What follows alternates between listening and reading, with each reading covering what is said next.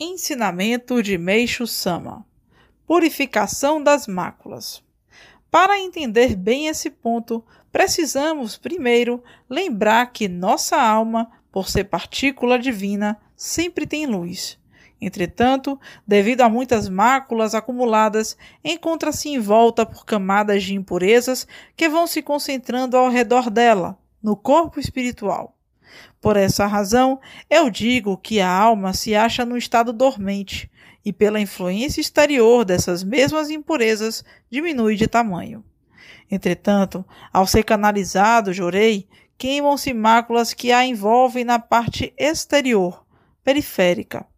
Ao lerem, porém, os ensinamentos, acontece o inverso isto é, as nuvens das camadas mais inferiores, mais próximas da partícula divina, são eliminadas em primeiro lugar. Em consequência, a capacidade de discernimento aflora, tornando-se mais fácil a compreensão da verdade. Por Meixo Sama, extraído do livro Evangelho do Céu, volume 2.